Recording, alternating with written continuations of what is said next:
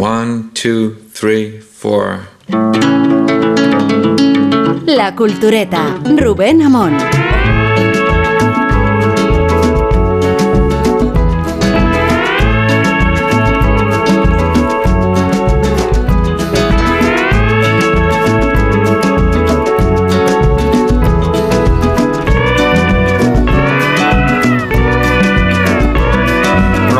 La introducción del programa, eh, voy a tener muchísimo protagonismo en esta edición y lo va a tener Isabel Vázquez. ¿Por qué? ¿Por qué? Porque somos los dos grandes partidarios de los Fableman o de los Fableman. Porque los dos eh, no solo perseveramos en nuestra fe y devoción a Spielberg, sino porque también consideramos, Isabel, es así, ¿verdad? Que estamos delante de su- Sí. una de sus grandes obras maestras y no escasean en la ejecutoria del cineasta americano las obras maestras, ¿verdad, Isabel? No, en absoluto. De hecho, diría que son la mayoría. Buenas noches a todos. eh, y No, pero estamos tú y yo, tranquila, no, no pasa nada. Luego ya cuando nos me apetezca mm, presentaré a los demás miembros del tertuliaje, pero entre tanto sigamos hablando un poco de, de Spielberg y de, De los. Fableman. Sí. Ah, esto va así hoy. Ah, pues eh, yo- Spielberg eh, tiene, como tú bien dices, una mayoría de obras maestras y otras y pocas pocas obras que se puedan catalogar como menores. La peor de las películas de Spielberg es una película eh, mítica, señera, representativa, icónica. eh, y Los Fableman lo es porque además resume su cine eh, y su vida. Es la película que ha estado esperando hacer eh, hasta que ha tenido la madurez suficiente y le ha llegado a los setenta y pico de años para asumir qué es lo que pasó en su casa cuando él era, era pequeño. Que por otra parte está diseminado en todas sus películas, porque la figura del padre ausente está por todas partes, la frustración con cómo era su madre también, La figura del intruso, la figura del intruso, que es la que no casi es- identificado. que es la alegoría de todos los monstruos que aparecen en sus películas. Y de todos los Y aliens. luego esta idea, es que están los tertulianos aquí, me perdí un poco. Eh, La idea está de que si la realidad no te gusta, pues la, La puedes alterar la puedes reconstruir y la montas como si fuera Si una, sabes una cómo. película. Y, y hay que saber cómo. Perdón, eh, eh, a ver, eh, por favor, eh, ¿no sabes, Sergio del Molino, lo fácil que es hoy bajarte la regleta y no hablar una palabra?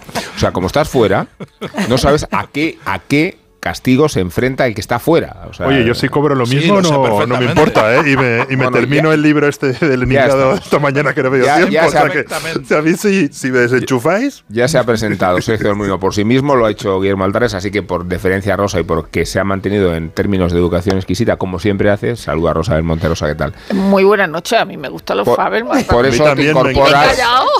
Por a mí también me encantan los Fabelman. No, a, ver, Sergio, en serio, en serio, es que no quiero utilizar grabaciones, eh, sería tan fácil abochornarte. pero úsalas, que no, hay ningún problema. No, no me abochorna nada. No, O da igual. nada, en absoluto. No, que hay sea, grabaciones que te pongo, que hago como García, claro te pongo te hago un par a la cinta que te destruyo, o sea que Pero a ver, Rubén, que haga, que haga chanzas, que haga chanzas y diga No. y matice y diga cosas no quiere decir que no me haya gustado y que no me parezca una de las grandes películas de Spielberg, que lo es, que lo es sin ninguna duda. Solo digo, solo digo que todo esto Falso. no es verdad.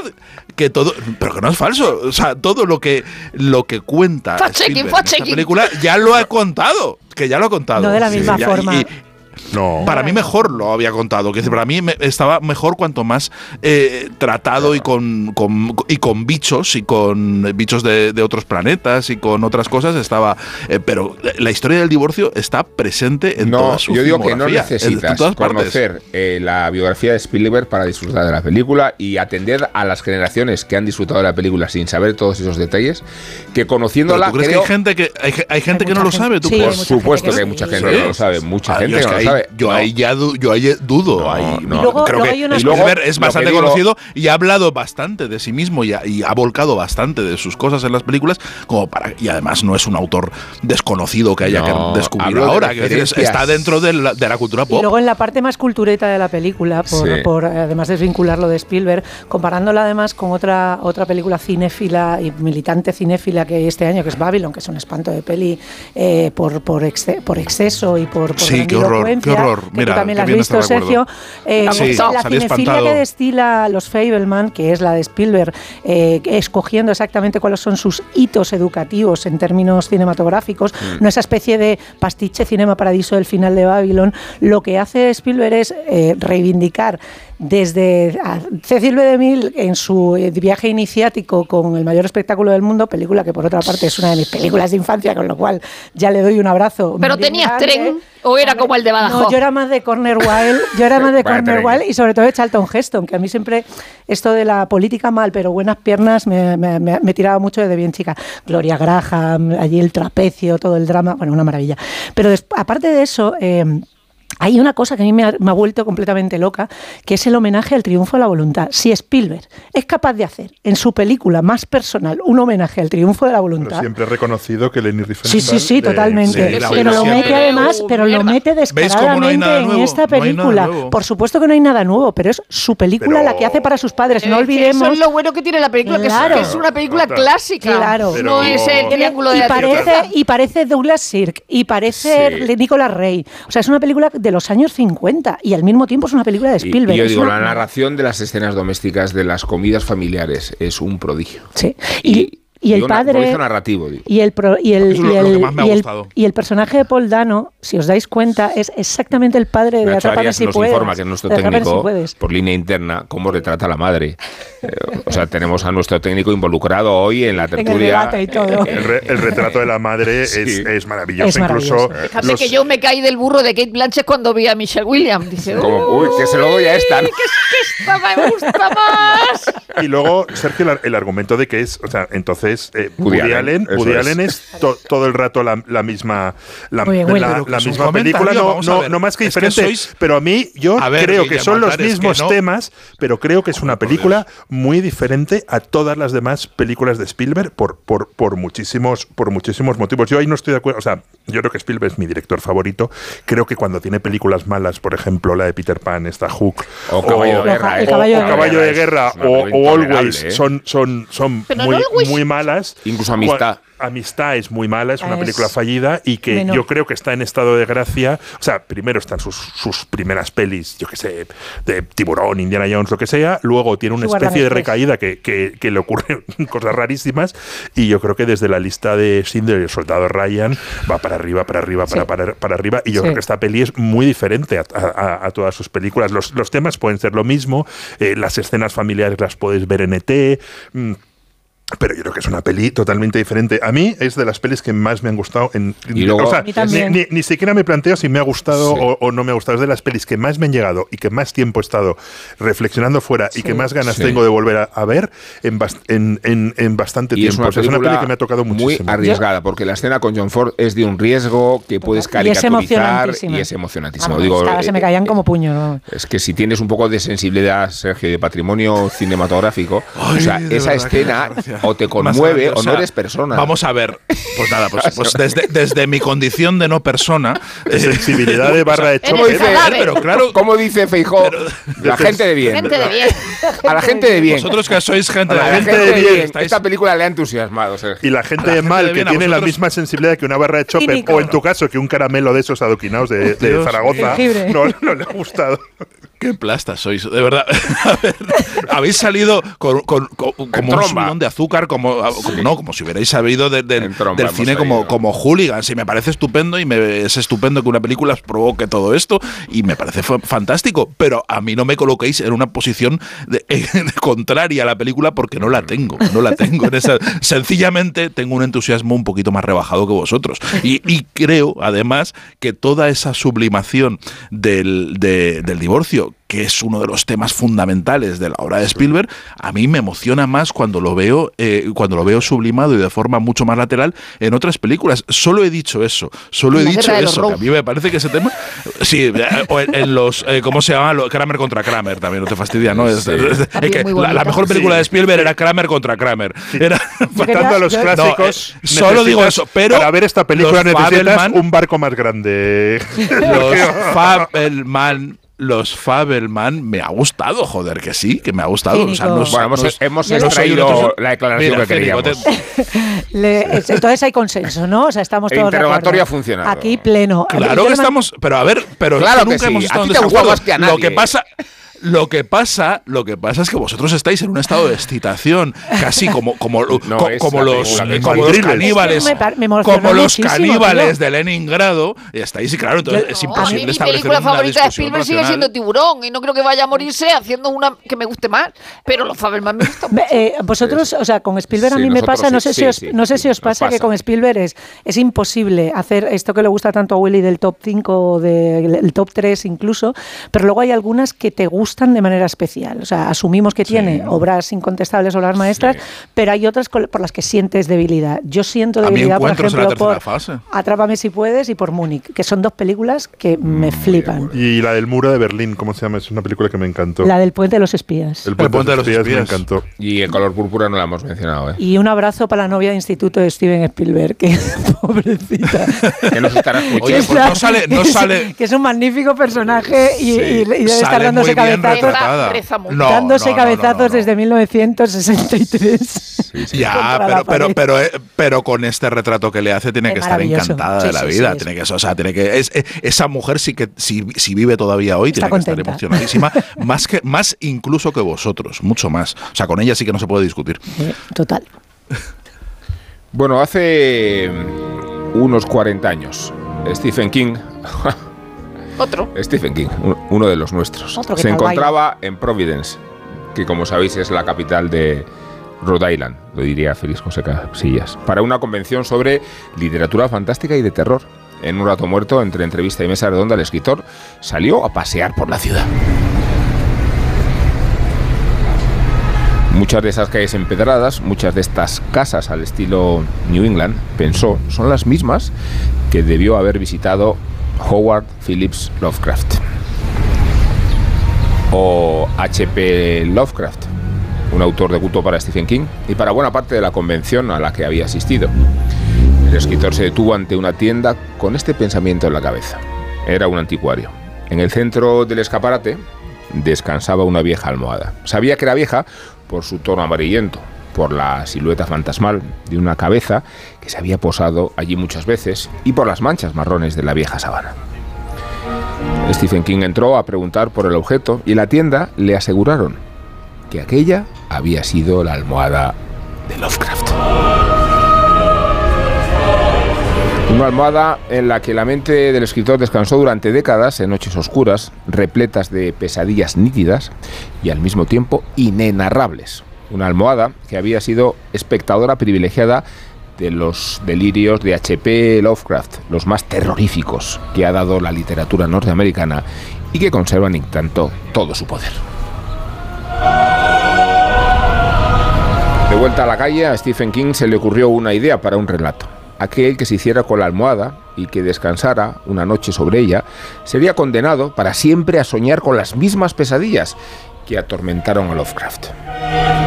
Hoy sabemos que el escritor de Providence daba mucha importancia a sus pesadillas, algunos de sus sueños fueron en realidad el germen de sus relatos y dedicó gran parte de su correspondencia a narrarlas para sus amigos y a desarrollarlas con vistas a nuevos relatos. Gran parte de la correspondencia de Lovecraft equivale casi a gran parte de su obra literaria, porque gracias a la primera edición en castellano de las cartas de Lovecraft, sabemos que el 99% de lo que el autor escribió en su vida fueron precisamente cartas.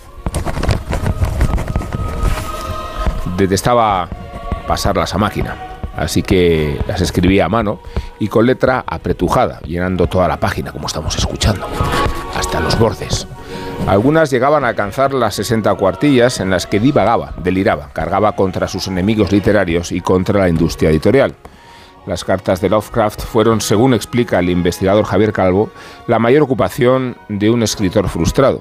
Lo cuenta en el prólogo de Escribir contra los hombres, el primer volumen de la primera edición de las cartas en español que acaba de publicar la editorial Artistas Aristas Martínez.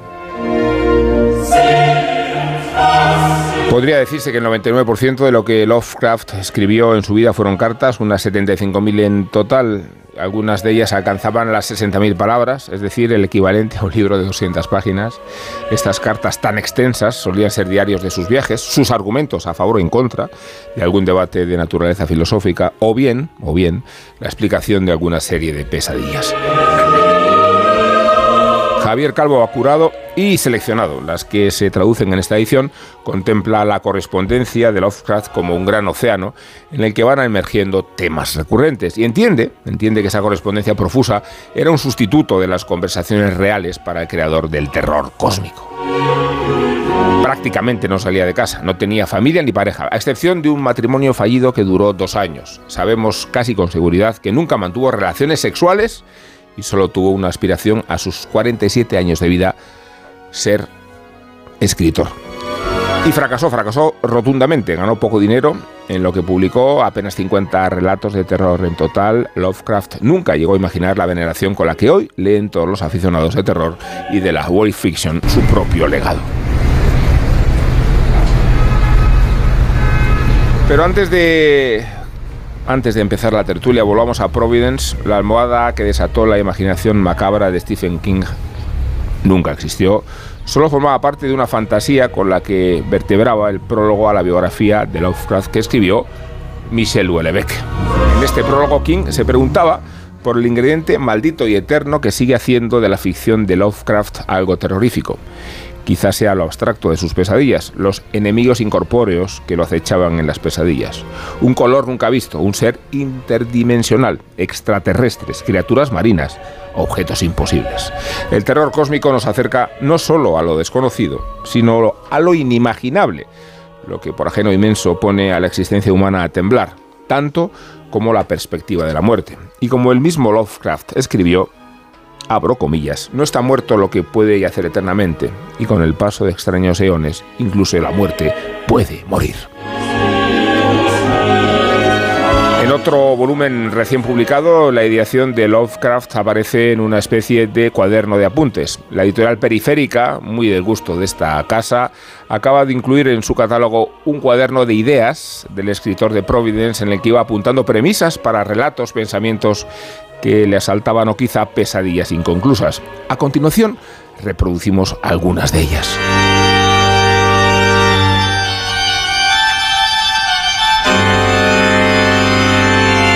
Unas disonancias espantosas, atronadoras, graves acordes procedentes de un órgano hecho trizas en una catedral abandonada.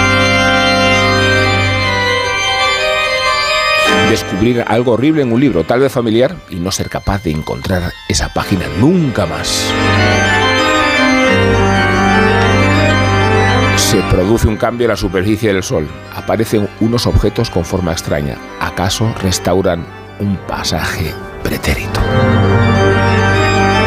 Alguien o algo profiere un alarido de espanto al ver salir la luna, como si se tratara de algo inusual convicción perturbadora de que toda vida es solo un sueño engañoso tras el que acecha un siniestro y deprimente horror.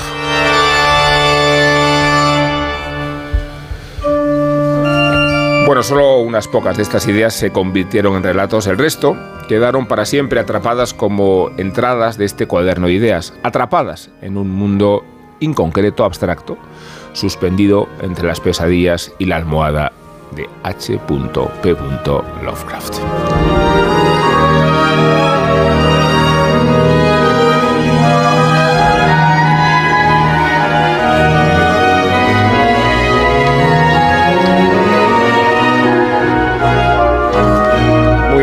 Cultureta todo esto, ¿eh? la alusión a Stephen King, la editorial periférica, la música de Bach, yo no sé qué hacer, pero pero tenemos delante unos minutos. Muy autorreferencial. Para disfrutar de, Muy meta todo Lovecraft. También había que añadir la serie Guillermo del Toro, por cierto. Sí. Y hay una serie en HBO que se llama Lovecraft. Territorio, no, territorio Territorio Lovecraft, pero no tiene nada que ver, tiene que ver con las leyes Li- Jim Crow, es decir, que el miedo es el que, el que, el que al que le proporcionan los negros la caída del sol, Eh, era, eh, no tenía nada que ver Con Lovecraft, salvo, salvo el miedo, Claro. salvo el miedo que, que estaba en otro, en otro momento. Yo, yo me he acordado mucho, aquí hemos hablado de, de Lovecraft a- a alguna otra vez cuando, cuando reseñamos la, la edición anotada aquel libraco enorme de, de Klinger, ¿no? Se que tenía una introducción de Alan Moore y que, que tenía 22 relatos y más de mil notas. Y este, evidentemente, como tú has dicho, Rubén, es que el 99% de lo que escribió Lovecraft eh, eh, fueron cartas. Entonces, a mí me ha, cor- me ha recordado a las cartas de Flaubert, eh, que claro, el- el- con la diferencia de que Flaubert sí publicó y, y- y tuvo éxito en vida. Eh, el, el fondo Lovecraft es un escritor fracasado en el sentido de que no se no publicó eh, casi y, no se le reconoció en absoluto ni el público ni la crítica, salvo, salvo sus amigos. Pero las cartas de Flaubert, eh, tanto las que publicó Ciruela de las ca- cartas a Luis Collet, como las que ha publicado más recientemente Alianza, el hilo del collar, eh, hay un desprecio absoluto por sus contemporáneos de Flaubert, es decir, las cosas que no escribía o no decía de, de otra manera las dice en las cartas. Eh, y hay un desprecio, ya digo, por sus contemporáneos y, hay una idea de que de, de sí mismo mucho mm, eh, más grande de la que tiene sobre cualquiera, está contra el sufragio universal, pero sobre todo un trabajo eh, sobre su propio trabajo eh, literario y habla como estoy de harto de Madame Bovary, tengo eh, la idea de la educación sentimental es tal. Entonces, eso sí que también es importante en, las cartas que, se recopilan aquí de, de, Lovecraft, que, es verdad que has dicho 75.000, al principio se, barajó que, había 100.000, pero luego se, se- fue a la baja y se quedaron en, en 75.000 y también es muy interesante la, biografía de, de Ulbeck. Por, por, por- porque son dos tíos raros, ¿no? Eh, eh, porque porque Ulbeck es normal que a los 16 años se quede fascinado con la, con la, con la, no tanto con la figura, sino con la, con la, con la literatura de Lovecraft. La figura viene después. Entonces a él le gusta sobre todo de, de- de Lovecraft la, la capacidad para, para constituir una oposición permanente y una enmienda a la totalidad a la vida en general, en todas sus facetas. Estoy en contra de todo, de todo, de todo. Me opongo. Y entonces Pero es ¿cómo no verdad que, las cartas, ¿Cómo que algunas de las cartas de, de Lovecraft, más allá de, de lo que tiene de interesante, cómo construye la, la- la- los escritos y, y- los que hablan de literatura, porque habla de todo y, por ejemplo, eh, odia profundamente a, a T.S. Eliot. O sea, aparte de odiar a los editores, a los editores que no le publican y, que no aprecian su trabajo, odia profundamente a T.S. Eliot y, y- dice que La Tierra Baldía era una colección prácticamente sin sentido de expresiones, alusiones eruditas, citas y desperdicio en general, ofrecida al público, sea o no a modo de broma. También, también eh, eh, odiaba a Whitman, a Walt Whitman eh, eh, y, y, bueno, y en general a, a- a quienes no le publicaban. A los negros, a los judíos. Bueno, ya, pero los A las negros los mujeres. judíos A las mujeres. no, no tienen Pero que tiene ver mucho su- sentido. Ti- pero a mí, me- a mí como personaje, claro, es un, un tipo muy interesante, pese a su, su vida extraña, y me, me gusta mucho de Lovecraft eso de que siempre llevaba encima una botellita de cianuro para suicidarse, aunque murió de un cáncer intestinal. Pero sí, es una cosa que siempre puedes dejar para mañana. A mí esa, me- esa idea me, me resulta muy, muy... Pero tenerla ahí por prevención, eso, Sí, es- eh, ti- tiene, tiene mucho sentido. Tiene mucho sentido que odia a Whitman y a, y a T.S. Eliot porque em, indagan un poco y hacen, eh, o, o sea, pacen en el mismo prado, realmente, que, que a él- en donde a él le interesa. Las hojas de eh, de- en esas, en esas mismas hojas de hierba y en esos mismos baldía. prados célticos, en los mismos prados célticos y, y- y- de la mitología anglosajona primigenia que a él le obsesionaba muchísimo y por eso eh, hace de Nueva Inglaterra una especie de nueva de, de- de- de nueva mitología artúrica y, y claro, él lo que ve que hacen Eliot y, que, que hacen buena parte de esa literatura a- arraigada en, en esa misma mitología donde él, donde él quiere hacer crecer la suya es que la están desperdiciando, que la están echando a perder. Es como si hubieran metido, como si hubieran metido tractores dentro de su, de su prado y le estuvieran destrozando los rosales, ¿no? Y, es, tiene todo el sentido que lo, que, lo deteste porque él valora muchísimo y, está obsesionado con esa, con esa eh, mitología que viene de, de- de antes de, de lo romano, que viene de, de- de la esencia de lo, de lo anglosajón, de la esencia de lo británico y de lo, y de lo céltico. De hecho, está obsesionado con la genealogía. Él se hizo su árbol genealógico y llegó hasta a- llegó muy lejos. Llegó hasta, hasta a lo profundo. Llegó hasta los profundos y hasta los noctívagos. Llegó a lo más profundo que se pudo y, y llegó a, a ver un que, que estaba emparentado eh, como hacía 13 generaciones con, con uno de sus con uno de sus ídolos literarios con con, con Dunsany, ¿no? Que, que- que era su su referente y su, su cosa fundamental y descubrió que había unas ramas en el- como en el siglo X que estaban unidas y desde entonces lo llamó el, eh, su primo, se refería a él como, como su primo. Estaba obsesionado con, con, con todo eso y, y es pero, pero eh, a mí todo lo que tiene que ver con Lovecraft me produce una muchísima pena, porque es verdad,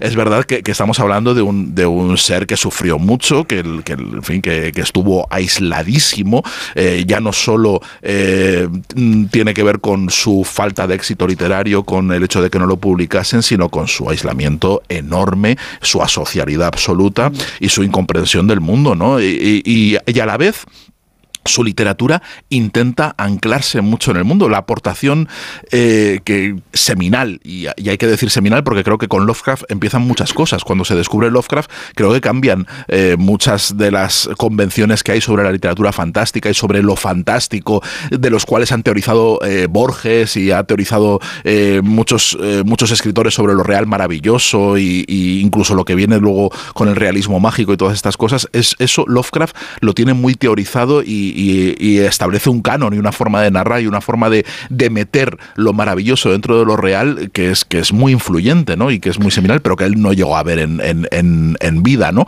Eh, eh, lo que se ve en su literatura es un intento de arraigarse en la vida, de comprender esa vida. ¿no? Hay una cita en la que habla de, está hablando de lo que él hace, de lo que, o, su proyecto, lo que él pretende, que él define en cierta forma como realismo fantástico, que recuerda un poco eso del, del realismo mágico, y dice en una cita, dice, estoy plenamente convencido de que en esencia toda mente creadora es fruto que crece del humus de su propia tierra natal y de que ningún material literario se adapta a aquella tan perfectamente como el rico colorido y los antecedentes históricos de esta.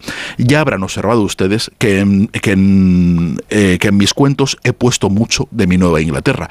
Eh, toda su literatura es un canto a Nueva Inglaterra, es una construcción eh, de- del, paisaje, de las ciudades, todo lo que se inventa tiene que ver con, con ese intento de- de- de de comprender lo que le rodea. Y lo escribe completamente aislado de ello, ¿no? Como si le, tu- le diera mucho miedo a la vida, pero a la vez está deseando Pero también salir viaja a porque ella, tiene ¿no? diarios de viaje. Viaja, de se va, sí, claro, se- Lo intenta, por lo menos. pero, sí, pero su vida, pero lo intenta muchísimo, pero su vida, su vida es una vida de enclaustramiento Sí, sí, sí. Y, de, Viaja. y de prácticamente una relación. Todas estas cartas revelan unas amistades eh, con las que no tiene relación física casi con ninguno de ellos. Es decir, No, no, no tiene conversaciones con la gente, no tiene ca- casi una agorafobia y una fobia social Sí, es que- eh, Es como impresionante. si fuera un preso con, con quienes están en libertad, ¿no? Es que realmente yo creo que, que, que es en gran medida es un antecedente del, del friki contemporáneo. O sea, es una persona que está eh, incluso dentro, sí, incluso dentro de la propia creación, la, la digamos, la, la- el, apego que él tiene, por ejemplo, po- con Poe y, y el apego que van a tener sus herederos a lo largo de, sobre todo los contemporáneos, con su, con su manera de escribir, que al final termina por ser casi una extensión de fanfic, porque la- las actualizaciones que se hacen de Lovecraft siempre vienen no solamente de la reescritura, sino de la, de la contextualización y de la ampliación. O sea, a partir de las referencias van creando cosas nuevas. Y eso es una cosa muy propia de un tipo de literatura que, que es, que es la que se desarrolla sobre todo a partir de Internet, que es vamos a crear sobre lo ya creado Eh, sí. eh, y vamos a ampliar lo de digamos lo que ha hecho el, el- el maestro y la referencia y su propia vida tiene que ver con eso también la inadaptación la, la relación con los demás esa, esa anal- ese analfabetismo sexual que tiene que le impide llevar una, una relación normal con Sonia con su mujer y con el resto bueno la, la- probablemente la única mujer que, que cató en, en- en su vida la, No la sabemos, relación- bueno sí cató, pero ¿eh? pero pues, efectivamente Igual probablemente ni eso. No solamente eso, la misoginia era un rarito afeminado, además como mm, despreciado por sus por el resto de los tíos, no se, no se identifica, que es identificable con otros tipos físicos de pues eso de los frikis de más, más recientes, la, el rechazo a cualquiera que no sea lo que él espera, ese rechazo frontal a, lo urbano, su inadaptación a Nueva York, el estar todo el rato clamando por volver, la, la xenofobia soledad, el, el encerrarse, el encerrarse cada vez más, el terminar viviendo con sus tías, que es súper representativo, el decir, es que es que eso es, o sea, es una cosa como de, de- de enfermizo y pueril. Es un comportamiento que no propio de una persona de entonces. O sea, entonces los hombres hacían hombres, no volvían, ¿sabes? El que volvía, desde luego volvía de otra manera. Eh, a mí me, me fascina el personaje.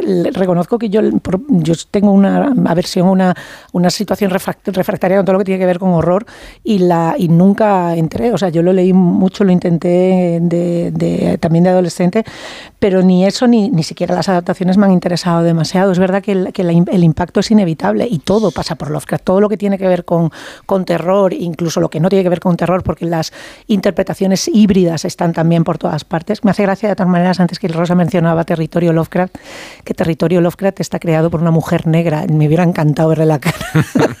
HP, si alguien le hubiera contado Y lo los que malos, y los suceder. malos son blancos. Hombre, claro, los, los blancos que, pre- que, que- que persiguen a los, a, a es los una, negros es en el una Big Sur. inversión de la mitología de, de Lovecraft. Sí. Es una buena idea, una serie muy mala, por cierto. En mi, en mi caso, Lovecraft, eh, o sea, yo una época en que leía compulsivamente literatura de, de terror, me acuerdo de los cuentos de Todos los de Maupassant, por Valdemar, ¿a que ejemplo, sería de la familia. Antes de Valdemar, ¿os acordáis?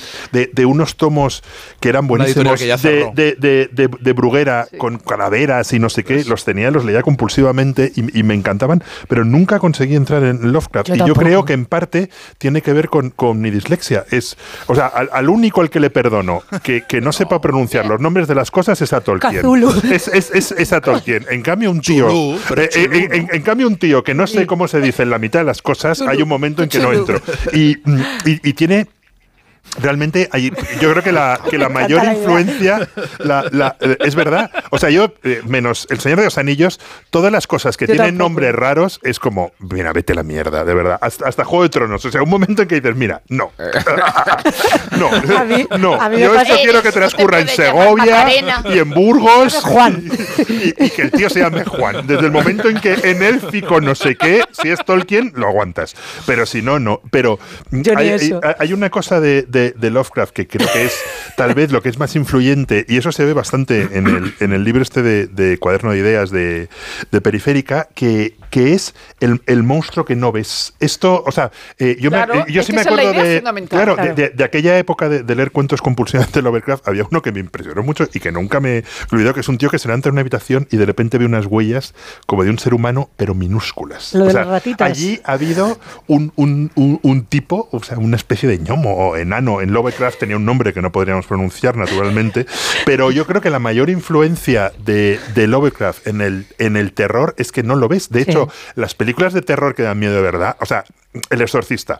El exorcista, cuando la niña se convierte en la niña del exorcista, ya no da canguelo. O sea, cuando echa el, el- el- la pota verde y todo eso ya está desmadrada. Claro. Lo que da miedo es cuando empieza la peli y tú sabes que hay un demonio surgido, que además hay, hay un- una de estas cosas de, de Lovecraft, parece eso, de alguien encuentra un manuscrito en una excavación y despierta un terror antiguo. Ese es el exorcista, que se trae un muñeco no sé dónde y monta una movida en Washington de mucho cuidado, ¿no? Pero cuando mm, Poltergeist, por ejemplo, cuando Poltergeist da miedo de verdad es cuando tú sabes que ahí está pasando al- algo, que hay Que un no mal, controlar. que hay un mal que está creciendo y yo creo que todo eso es eh, todo eso es Lovecraft, ¿no? Pero- y hay muchas es que de el estas horror- ideas en este libro que, Claro, son el exactamente horror eso. se consigue evitando mostrar lo que Eh, lo evitando causa, mostrar lo que que es lo lo que no hace la serie. Es lo que no hace la serie, que te lo muestra al minuto La dos. serie de, de Guillermo del Toro son. El son- son dos, son dos eh, historias las de Sí. El quinto y el sexto episodio, sí. eh, De Lovecraft. Y, y la verdad es que eh, como muestran cosas que no que no aparecen en las Los novelas. calamares a la plancha y sobre todo que es que la, la- sí es que hay una cosa que tiene Sí, es que- tiene es que es toda una marisquería, sí, eh, y Lovecraft, que, es- sí. que es, eh, digamos que se, se traduce en sus puntos suspensivos en sus digamos en sus frases que se quedan ahí ahí colgando en, en la idea de romper la dualidad y cómo puedes tú luchar contra el terror. Hasta el momento tú puedes ser bueno o malo y entonces en función de tus comportamientos tú puedes enfrentarte a un mal. Hay una lectura moral de, de cómo acometer la lucha contra el mal si el mal es cósmico, si es inabarcable, si es más, si precede al propio, al, pro- al propio concepto de mal, que es lo que, digamos, la, la gran aportación de Lovecraft, es que es, que es muy difícil eh, enfrentarse a, esa, a ese mal y a ese terror, porque es inasumible, es inabarcable y no tienes las herramientas ver, para combatirlo. lo- Entonces, eh, Lovecraft tiene, tiene un problema para, para, el- para un lector adulto de hoy y es que sabemos demasiado. Que, eh, Claro. a, a Lovecraft, si no te acercas con ingenuidad y con mucho acné, eh, que es el momento en el que hay que acercarse cuando estás ya con, en fin, con, con las hormonas disparadas y te está saliendo, te está saliendo el vello púbico, entonces sí, es, es, eh, la, la lectura sí que tiene, tiene algo iniciático, pero en el momento en el que sabes algo es difícil eh, entrar en la literatura de Lovecraft porque Lovecraft está por todas partes, porque sus, porque, Claro. porque ya ha sido educado en esa en, en- Pero a en lo ese mejor canon no lo que ha sabes. establecido Porque Lovecraft. cuando ves No, el pulpo de no, no, Piratas no. del Caribe no sabes que viene de Lovecraft. O Claro, pero no lo sabes, pero ya lo has visto, pero, pero ya has visto todo lo que tiene, ya has visto Alien, has visto Pero todo, estás el, hablando todo el de terror, todas las cosas. de esa dimensión pop, ¿no? Que tiene Lovecraft, que en realidad tiene que ver con Pero pop. es que Lovecraft está por todas partes, no, no, No. digo solo las adaptaciones, Pero digo que, de- que- de que ahí- las enseñanzas de Lovecraft de cómo enfocar el terror Eso es. eh, se han convertido en la norma, Sí, en el la Como canon. norma, decía, sí. de ahí y, que y en, lo que nos en lo que nosotros educamos. De ahí que Sí, tenga sí. interés eh, recurrir a las fuentes. Me refiero a que si Claro, podemos despojarnos de toda la estilización de Lovecraft que ha venido después. Eh, eh, la originalidad de la iniciativa editorial de las cartas te lleva a las fuentes, igual que te Es lleva el librito de periférica. Vas a los Claro, orígenes Rubén- para, como si fuera un viaje invertido, ¿no? Eh, y a, a despojar como si tuviera- estuvieras haciendo la restauración de un cuadro que ha sido deteriorado, transformado, trastorcado por el paso del tiempo. Y lo pules, lo limpias, lo sometes a un tratamiento y por lo menos tienes la referencia original para que no esté tergiversada por toda la estilización que ha venido después, Pero- ¿no? Pero Ah, eso, bueno, yo, no, yo no sé hasta qué punto hay tergiversación o hay, o hay eh, lo es, lo es, sin ninguna duda. Eh, pero pero la- la- el, el viaje que haces es intelectual, puramente. Quiero decir, ya, ya no eh, es difícil descubrir a Lovecraft. Lo que haces es eh, eh, llegar a Lovecraft para entender eh, toda tu educación sentimental y todo y todo Sí. y todo ese miedo que te ha dado miedo en las películas y en la cultura pop y en la literatura y en, Steve- en el propio Stephen King que lo, que lo has visto. eh, ¿De dónde viene todo eso? Sí. Y entonces haces un ejercicio de arqueología, que es lo que, que- que Sí, es muy interesante. Pero ya es difícil emocionarse y sentir el terror que, que a lo mejor un adolescente con acné de los años 60, eh, de, de- de, mm, fan del rock duro, que eran los que descubrieron aquello y los que flipaban entonces con, con la literatura de Lovecraft, sintió en ese momento cuando se enfrentó a un profundo, se enfrentó a un octívago por primera vez que aparecía, ¿no? Ese- esa sensación ya no podemos tenerla, porque ya la hemos tenido con Alien y la hemos tenido con... con, con- Sin saber que Stephen íbamos a hablar de Lovecraft. Esta mañana Vigalondo hablaba sobre por qué Lovecraft se ha preservado de la condena, de la cancelación y por qué, pese a haberse manifestado en todas las dimensiones que más pueden aterrar a la sociedad contemporánea, es que se puede hacer una enciclopedia, un inventario. Total. Misoginia, racismo, Todo, antisemitismo. todo, xenofobia, todo. Por- todo, sí. co- ha conseguido, en cambio, pe- pe- conservar una estampa impecable, ¿no? Digo, respecto a su reputación y respecto a que nadie se plantee someterlo a un periodo, a un, a un caso Porque de... no es lectura, no es lectura escolar, porque no es lectura escolar. No está- no- es verdad. Bueno, no- también no está porque ha estado- Lo que se ha las- sido Twain, ha sido gente- También que estaban porque, para niños. también porque, aunque su legado es mainstream, su figura no lo es. O sea, no es una figura que trascienda a partir de lo que él representa o él como icono, que como decíamos es un nerd y, un, y, una, y una figura que probablemente ahora se podría reivindicar si no tuviera todas estas taritas, pero, pero no, no se va a hacer y se queda los que se- siguen abrazándolo. Tú escuchas a Guillermo del Toro, que es la persona más encantadora del mundo, eh, y es un erudito en Lovecraft, y es un, un- pero es un- además un militante, y realmente te lo, te lo, eh, te lo ofrece eh, de una manera, no solamente en su- a través de sus palabras, sino en su cine, de una manera adaptada y, y de- y el- y la, y la transmisión de Lovecraft además se hace desde un, de un determinado de culto, un culto, pues eso, muy, muy nicho masculino, eh, también eh, recluso, eh, de un, eh, eh, digamos, adorador de un determinado cine que no tiene como prioridad, desde luego, Mira, la cultura woke, o sea, que, a partir Isabel, de ahí mira, se va mira- trasladando. la- las propias editoriales. sus Claro. cuentos están publicados en Valdemar. Pues eso, pues eso. Exquisitamente. La- las, las cartas han aparecido ahora en Aristas Martínez. Claro. Quiero decir que, que- que En Alianza estaba eh, todo. En una época había una colección Lovecraft en Alianza que tenían uf, volúmenes y volúmenes y volúmenes de cosas raras.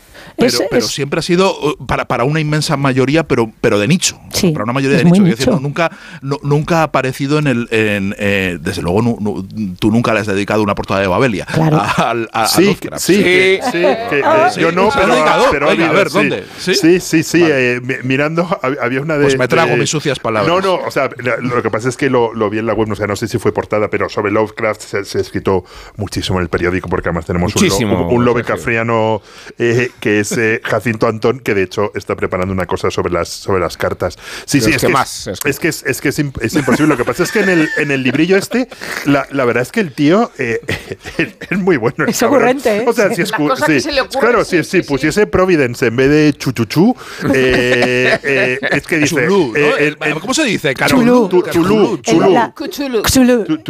A, mí el Jacinto son dos sílabas, Chulú. son dos sílabas. Chulú, yo creo. Chulú, o Yo sea, siempre he dicho chulú, los mitos de chulú. Chuchú. Chulú. En- dice, en una antigua ciudad enterrada, un hombre encuentra un documento arcano y apolillado que, escrito en inglés en su propio puño y letra, relata una historia terrorífica. Se supone un viaje en el tiempo, posibilidades de realización. Y luego tiene otra al lado que dice, al cabo de los años, se encuentran los esqueletos y los enseres de los componentes de una antigua expedición a la Antártida o bien a otro lugar ignoto. Hay unos negativos. Cuando sus descubridores lo revelan, muestran horrores insólitos. Pero ¿cuántas películas, eh, series de terror hemos Pero, eh, visto? fíjate este. La Antártida, dices que Fíjate está todo, este, este todo. tan corto, tan corto y tan lleno de cosas. Dice, un cadáver andante. Se diría que está, vivo, pero... y, e- y encima y encima suspensivos, tiene sonido horripilante Es en la oscuridad. más que Ahí Rosa pensaría más. enseguida en un caníbal comiéndose a su madre, pero Sí. pero Mi favorito es este. A su abuela, a la abuela, a la abuela. Un castillo a la orilla de una charca de un río, su reflejo imperturbable a lo largo de los siglos. Destruyen el castillo, pero el reflejo vive para vengarse de un modo sobrenatural de sus exterminadores. O sea, que uno- permanezca eh, eh, el reflejo en el agua del castillo que has destruido es una imagen maravilloso. Hay- extraordinaria. Y luego diré también que me parece a mí que la, la analogía que entre las ratas y las mujeres... Lo de las ratas eh, es- Porque además son siempre ratas de gran tamaño. Y además están siempre entre las paredes, no las es. ves, ¿sabes? Es como están escondidas. Yo me he olvidado el libro, pero recuerdo uno de, de- de haberle hecho un vistazo esta semana. Sí creo que me acuerdo, que era como dos se baten en duelo, uno mata al otro y el otro asiste a su funeral. Yo tengo, yo tengo el favorito de Rosa Belmonte. Y el A ver, favorito de Rosa adelante. Belmonte. Un hombre que vive cerca de un cementerio. ¿Cómo sobrevive si no tiene comida?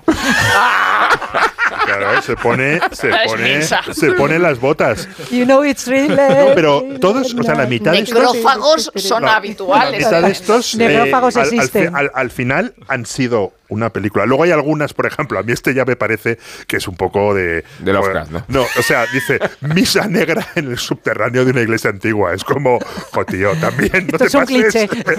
Esto ya es un cliché. Pero eso parece Drácula 73. Mira, y aquí hay uno. Az- Aquí, a- atención. Aza- Azatoz. ¿Ves?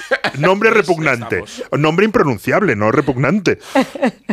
Además es que la, la- la visión de los monstruos, eh, a mí ya entonces, o sea, en las primeras veces ya me resultaba cómica y sobre todo la representación Está quedando en muy bien el cómic. ¿eh? No, bueno, pues es la verdad. El o sea, aquelarre, ¿no? es en todas, está en todas partes, pero Sí. es lo que decía Sergio, es que es muy difícil leerlo Sí. con ojos limpios. Y, y yo recuerdo que a mí me.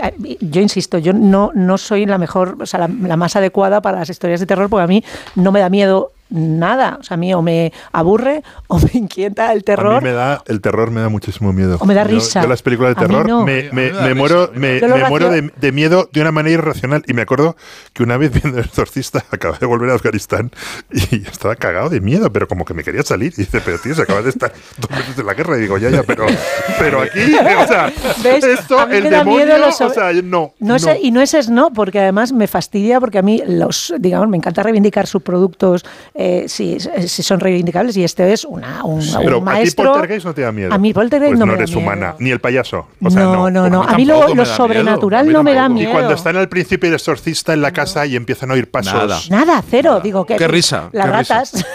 es Pero la risa, cuidado que es argumento defensivo, ¿eh? No, No, no, de verdad. cuidado, ¿eh? de Cuidado verdad, la y os risa, juro ¿eh? que no es esnovismo ni es. Cuidado con la eh, risa.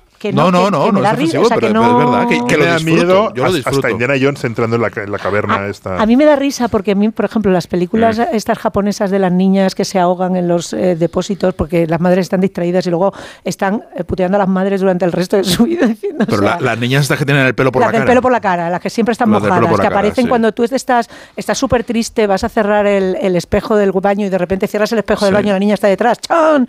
Yo, eso, eso me, me- nada más que me da para hacer chistes todo el rato. Yo nada más que veo la parodia, todo el rato. Es así. Y no, y no, de verdad, no soy una persona para para aterrorizar con calamares Es que- que... me comería a feira. Es que yo veo el calamar delante Acaba y nada más que veo el plato, una- nada más que veo el pimentón por encima. porque hablando de escenas de terror eh, hemos tenido la aparición de Carlos Alsina que, que no porque sea una figura terrorífica Es sino porque no calamar. la esperábamos eh, Aparece- aparece en el espejo detrás. ha surgido detrás de un espejo Con los tentáculos sobre el cristal. Sí, y nos hemos sentido un poco inquietos igual no somos dignos herederos del programa que hemos Eso sí aterroriza. yo estoy quedándome sin pala, La aparición.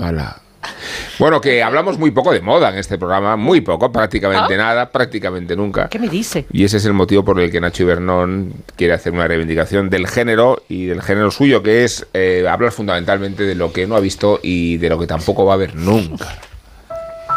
Os pasáis todo el día hablando de libros imprescindibles, diseccionando películas memorables, destripando series que son obras maestras. Siempre obras maestras, claro. Cada semana varias obras maestras. Sí, sí, vosotros, el quinteto de la muerte. Lo sabéis todo, ahí sentados en vuestras poltronas de onda cero, instalados en la superioridad cultureta de las ondas. Y yo creo que eso se puede conseguir con el rigor, con la independencia, pero también con la amenidad. Y lo que es peor, como no se os ve, vestidos de cualquier manera. Venga, ahí, lo primero que cae del armario. La idea yo creo que surge de forma natural de como una evolución de mis preocupaciones. Y digo yo, ¿y la moda qué? ¿Y la moda para cuándo en vuestro podcast? ¿O es que acaso la moda no es cultura? Aeropuerto Adolfo Suárez, Madrid-Barajas. Viaje en circuito interior hacia la terminal satélite. Vuelo UX0092 con destino Nueva York embarcará por la puerta S22 a las 10.05 am. Volamos rumbo al estudio 525 from New York City, donde tiene lugar la última explosión de talento de Alejandro. The Closet se llama el destello colección de Palomo en la Gran Manzana, y Palomo es seguramente el último y más grande destello internacional de la moda española. Una suerte de talento repleto de colores pastel, volúmenes y texturas que mezclan bien. Alta costura que sale a pasear al oeste de Broadway, en pleno distrito de Chelsea, donde la libertad gira rumbo al río Hudson y todo lo que pasa en la vida se transforma en un desfile cool, top, super. Qué precioso es imaginarse el mundo repleto de febos acariciados por peluches y brillos Swarovski. Tul, satén, amor de lana en estilizada geometría. Lazos, pañuelos, bufandones gustosos, fantasía queer y buen vestir. No entiendo nada de moda. Soy un crítico al que no le invitaron al último desfile de Palomo Spain, ni a ninguna función del New York Ballet cuando Alejandro les prestó luz y dancing chic a los bailarines, o cuando hace nada repensó la marca Puma. Yo no estaba allí, pero da igual, no me hace falta saber de esto para entender el talento oversize de este tipo con estilo propio. Él es director creativo de sí mismo, marca España, bilingual creator y buen chaval. O sea, moda, cultura, por tanto, que yo le entrego modestamente a los culturetas. Dicho queda. Y la verdad es que está siendo muy guay ser parte de esta, de esta aventura, ¿no?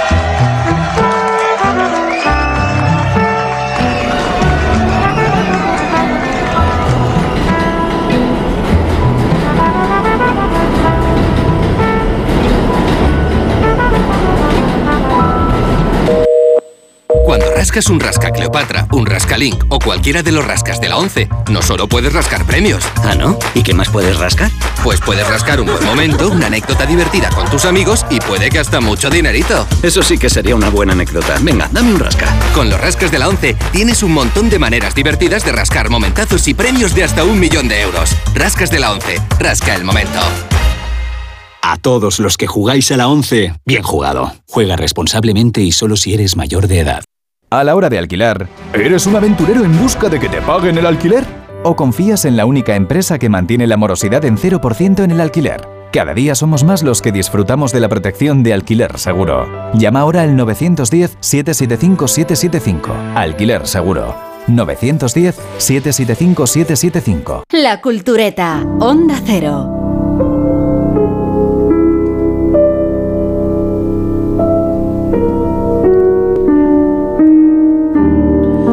Cuando llegué a Jerusalén, escribe Thomas Spar, en otoño de 1986, para vivir y trabajar en la ciudad, me encontré con un mundo nuevo, hasta entonces por entero desconocido para mí, que no obstante me resultaba extrañamente familiar y en el que me sumergí enseguida.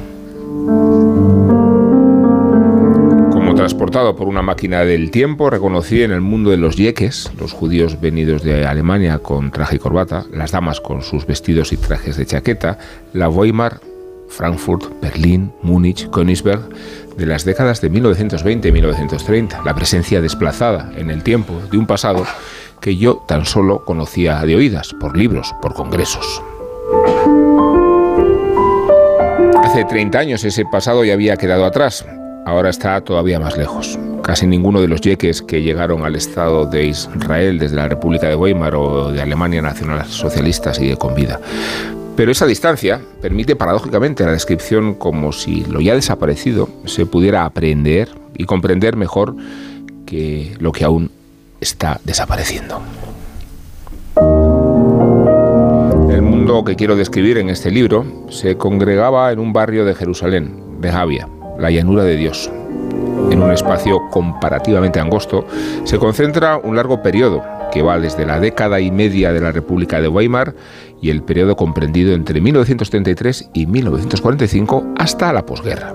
El espacio en el que se desarrolla esa historia se extiende a un puñado de calles, plazas, algunas tiendas y cafés, viviendas apenas amuebladas con pianos de cola, atriles, algunas fotos y sobre todo paredes cubiertas de libros, décadas después. Estas últimas fueron retiradas y en los arcenes quedaron, hechos trizas, viejos volúmenes clásicos. Goethe, Schiller, Kleist, Konrad, Ferdinand Meyer.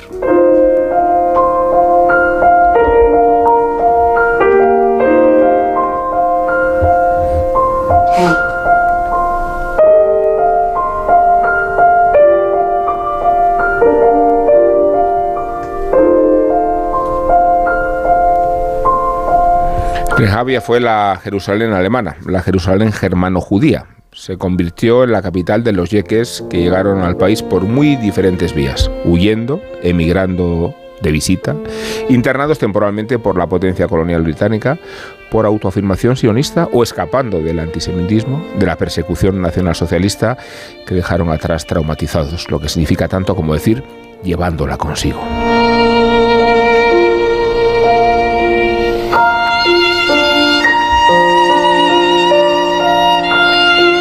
Muchos de los yeques emigrados procedían de Berlín o habían pasado allí una parte importante de su vida. Rehavia asumió en su llanura de Dios algo del esquema interior de la gran ciudad.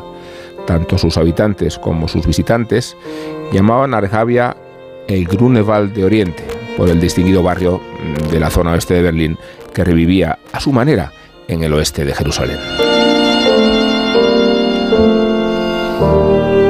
Se convirtió desde finales de la década de 1920 en una forma de vida espiritual.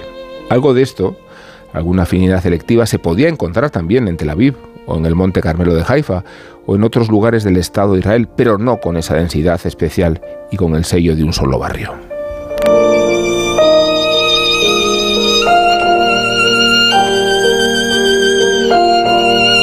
Formaba parte de Rehavia la Universidad de Hebrea, situada en el monte Scopus, un tanto apartado, y más tarde, en el vecino Givat Ram, muchos estudiantes tenían alquilado un cuarto allí. De ese barrio de Jerusalén, de cuño marcadamente berlinés, también formaban parte el pequeño comercio minorista, la ferretería, la sombrerería, la tienda de electricidad de Meisler, tiendas de moda, kioscos, prensa, librerías, un cine, el café Atara o el café Shigel o Rehavia, la pensión Catedan, así como la lectura diaria del Blumendals Neueste Nachrichten.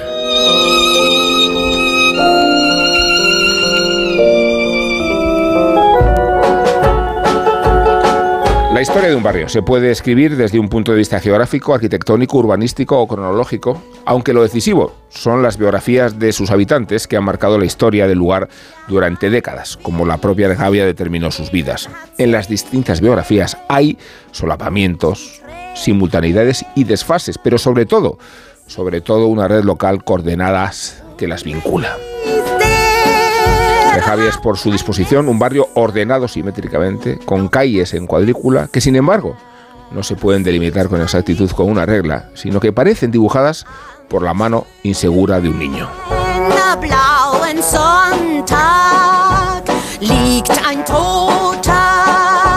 Llamémosla la isla prusiana en el Mar de Oriente, la ciudad soñada. Es una manifestación de la real, del mismo modo que la literatura evoca con precisión la ciudad imaginada en su sólida estructura y en su carácter onírico, a menudo terriblemente inquietante.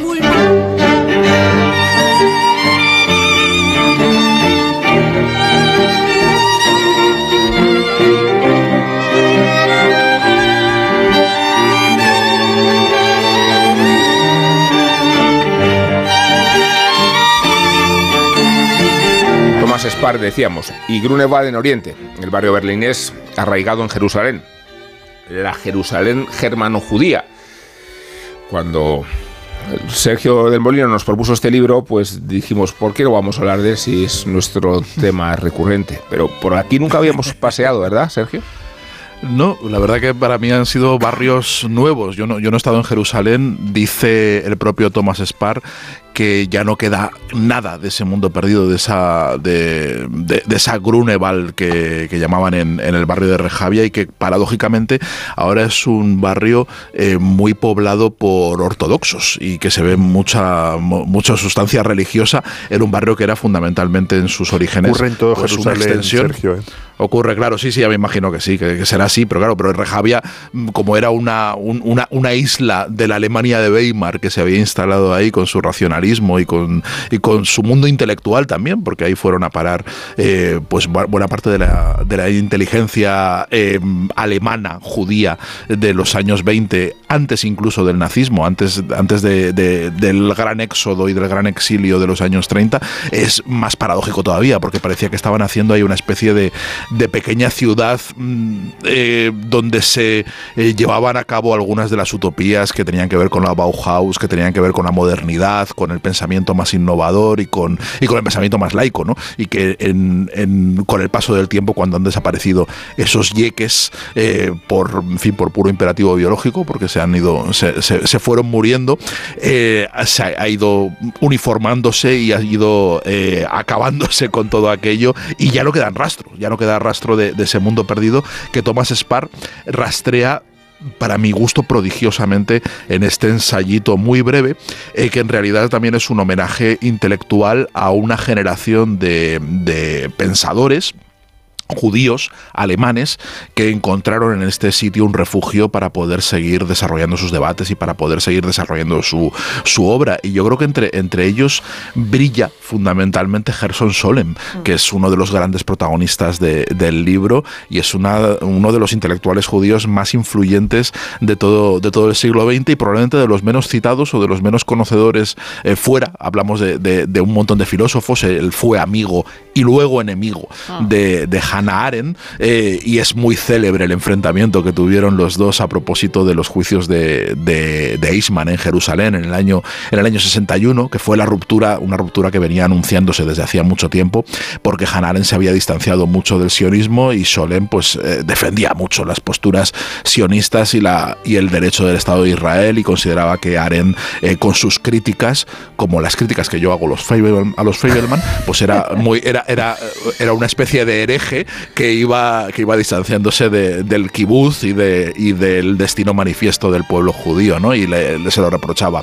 A, mí me, ha gustado muchísimo el, libro, Sergio, muchísimas. O sea, me, me, me, interesa muchísimo porque me interesa, digamos, ahora Jerusalén es una ciudad mayoritariamente mm, eh, tomada por los ortodoxos, en un país que está cambiando rápidamente eh, y alejándose cada vez más de lo que fue. Ayer había un editorial demoledor del Financial Times sobre que se preguntaba si Jerusalén, eh, si Jerusalén es Israel, cuánto tiempo será seguirá siendo una democracia, ¿no?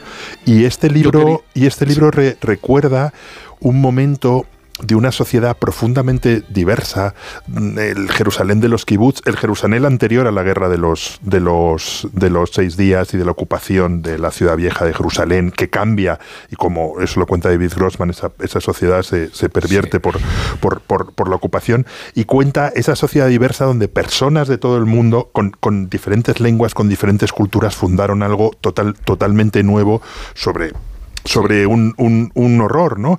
Y, y de, De hecho... Guillermo que la declaración de Israel como Estado judío sea una aberración respecto Una- a lo que representaba. Lo, lo que ¿no? representaba. De, de hecho, tuvieron que inventarse una lengua, que es una cosa extraordinaria, la, la- la- la historia del hebreo, porque no, no se hablaba y tuvieron que inventársela porque cada uno habla de lo suyo. No sé si eh, antes Isabel Pero citaba Múnich, no sé si se acordáis de esa, de esa escena tan divertida de Múnich, cuando el tío les pide facturas. O sea, hay uno que dice, yo lo que quiero son facturas. ¿Os acordáis cuando les manda? Y dice, no quiero que haya unos yeques por Europa dando vueltas con dinero público sin facturas. Entonces, ahí, de, eh, y, y a- a- aquella otra serie de la que hablamos, que iban todos en un tanque y cada uno formaba parte Sí. del mundo. Entonces, lo, lo, Sí. lo, lo refleja perfectamente de una manera maravillosa. Una ciudad que yo creo. la de la, la de la Guillermo, guerra del Yom Kippur. que, que yo creo que, en parte no retomar. existe.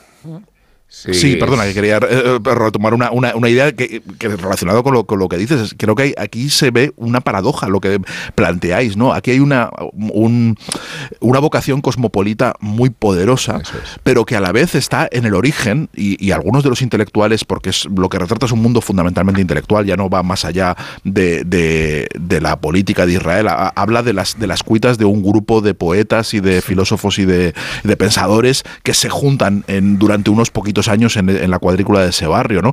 Y lo, lo que es curioso es que eh, esta gente que tiene un impulso muy cosmopolita están en el fermento y en el origen del Estado de Israel. Claro, es que- la, aportación, la aportación de Gerson, de, de Sí, Gerson Solem claro. al, al- a la mística de, de- y a la recuperación del hebreo y a, y a- y Y a de los cómo se, kibbutz, se establece y de los kibbutz, una sociedad es neosocialista. fundamental. Y que la- y entonces que- crean una pesadilla, crean una pesadilla para sus propios estándares. Es decir, ellos realmente eh, creyendo que se liberan, al final eh, su obra posterior eh, des- Mm. desdice todo, to- to- toda su idea de, de la sociedad abierta y de la sociedad libre cosmopolita que ellos habían intentado Y- y la llevar idea- a, a Palestina. Sergio, y la idea de refugio, o sea, quiero decir que es que tú has dicho, esto arranca en los años 20 como, eh, con, con esos pioneros eh, sionistas buscando eh, un sitio donde, donde establecerse con los primeros asentamientos, pero no olvidemos que, es que todos los, o sea, los años 30 eh, van a ser eh, eh, fundamentalmente el lugar de refugio para la gente que no tiene dónde ir. O sea, quiero decir que es que lo que acoge también en, en gran medida son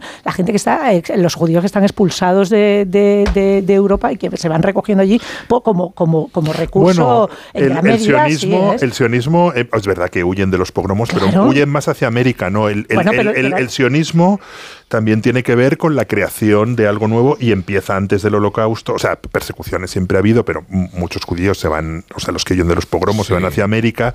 Eh, la el creación mundo- del Estado de Israel y establecerse Sí. en Palestina tiene algo de crear una sociedad eh, nueva, no, no solo para los judíos, sino que también tiene Pero que también crear una tiene esa motivación de que se cuando hablamos necesita de también un sitio al que y ir. del mundo de ayer, ese encuentro con Herzl, cuando Sí. a- mencionan ya dónde, qué hacemos con el pueblo judío, dónde nos Bueno, trasladamos, es que cuando la- se menciona el destino bueno, de ese o de Tanzania. Claro, que no, no, había- Madagascar. Madagascar. Madagascar. Madagascar. Madagascar. Sí. Pero eh, es que de, de hecho la Palestine Land Development Company, que es con la que llega Richard Kaufman en los años 20, eh, eh, forma parte del movimiento sionista. Claro.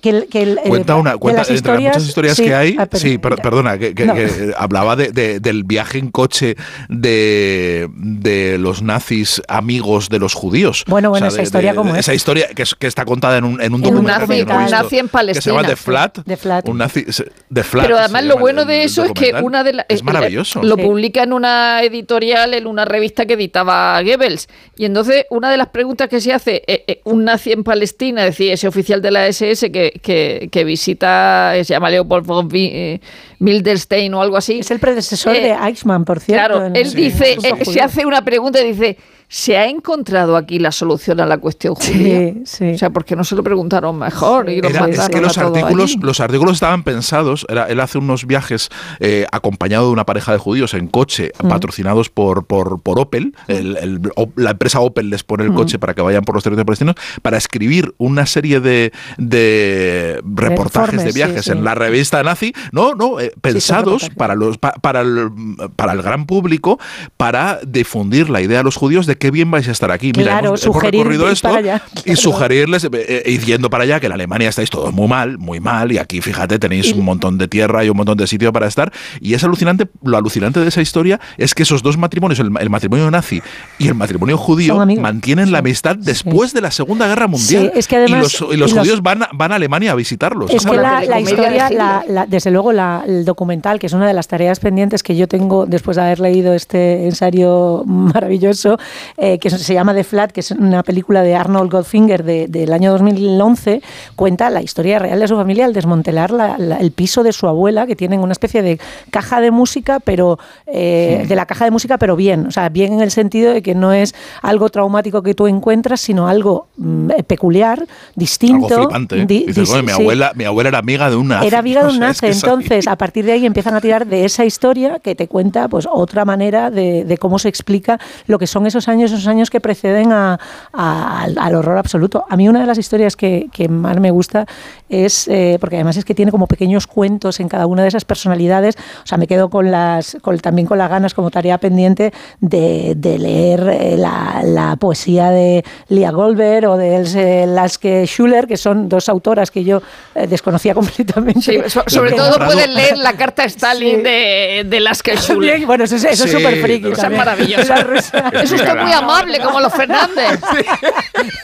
No se podía saber. Rosa.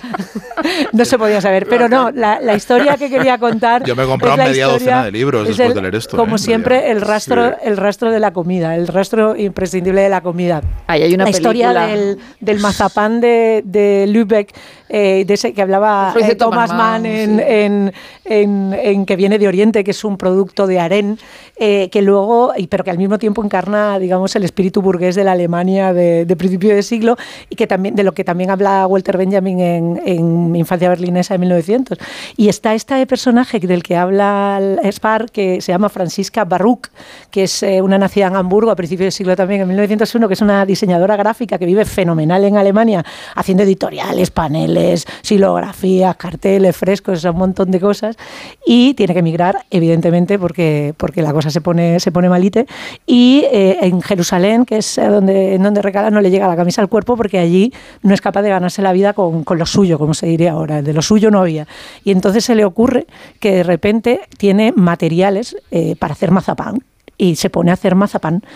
Eh, y porque tiene todos los ingredientes, claro, los encuentra en la, sí. en la ciudad vieja y se forra haciendo alemán, o sea, mazapán, que además no venía, no, no llegaba, el mazapán famoso de Lübeck no llegaba.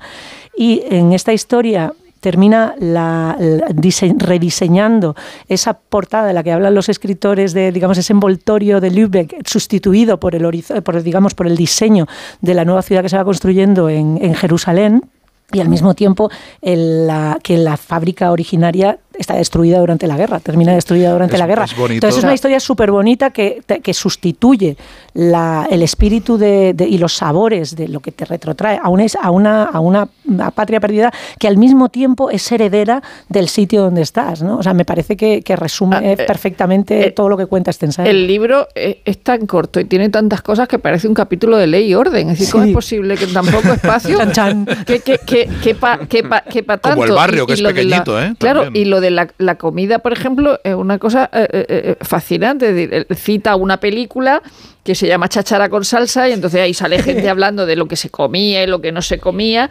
y entonces Na- Naomi Abela cuenta eh, que, que no es la autora de la, peli- de la película, sino una que habla ahí, de que en su casa solo se comían cinco especias. Y entonces me recordó a, a Mary France Kennedy Fisher, que decía que su abuela eh, eh, era tan religiosa que no creía en los condimentos. Es decir, de esta comida tan austera que, que- que- y, y luego la comida árabe que ha pasado por ser judía y en realidad es árabe.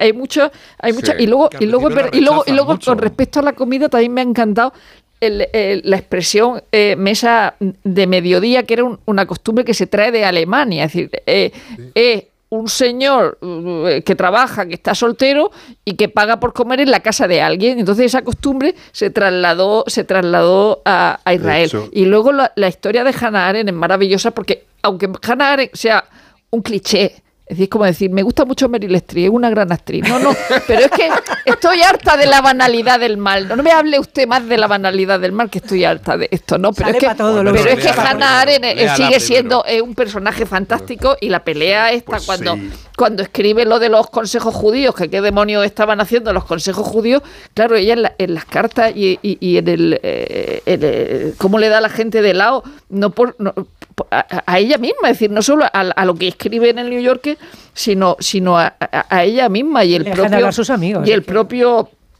y el propio Schollen le dice que, que carece de amor a los judíos y entonces ya le contesta una cosa maravillosa y dice, tiene usted toda la razón al decir que carezco de ese amor y por dos razones. En primer lugar, nunca en mi vida he querido a ningún pueblo colectivo, ni al alemán, ni al francés, ni al estadounidense, ni tampoco a la clase trabajadora o nada por el estilo. De hecho, solo quiero a mis amigos y soy completamente incapaz de cualquier otro amor. En segundo lugar, dado que yo misma soy judía, ese amor me resultaría sospechoso. Y luego hay otra, otra historia, otra historia Mira, hay otra cita, otra fantástica que es la. Sobre esto. Sobre esto, otra cita que cuando, está enfrentada con Solim, que le reprocha amargamente en medio de esto, de, de este enfrentamiento, que le, le reprocha que, que, que le han echado de menos, y Hanaren le dice a Solen, dice, una persona vale más que sus, Sus opiniones, opiniones, por sí, la sí. sencilla razón de que las personas son de facto más que lo que piensan o hacen. Sí, sí, que eso lo es alucinante porque, la- porque- es que quería ir a claro que quería ir a la, a la visita de, de Conrad Adenauer. en el 66, ya no nagenario, bueno, ya no nagenario, ya era viejo cuando empezó a ser... ya, ya, ya, ya era viejo cuando empezó su carrera política, ¿no?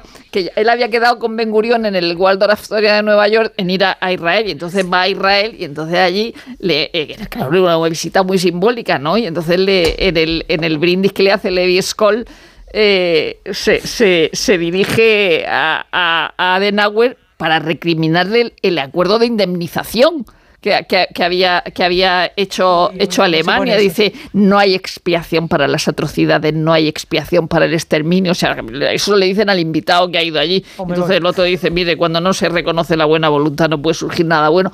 Pero va a ver a Ben Gurión, al kibutz donde estaba Ben Gurión y al final la cosa, la cosa se arregla y, y ya acaban diciendo la legislación relativa a la indemnización y devolución es un acontecimiento único. O sea, no, no se arreglan, pero que vamos, que le montan ese pollo a Denauer. vamos. Sí, si algún día queréis, o sea, si algún día vais a Jerusalén y, y queréis ver lo que queda de este mundo que tiene que ver con la comida, cerca de, de Rejavia hay un mercado que se llama el mercado Mahanet Yehuda, que es el gran mercado de Jerusalén, Sí, donde todas esas comidas de la diversidad existen. Os aconsejo que vayáis un, un viernes por la mañana, donde la gente está haciendo las compras para la comida del Shabbat.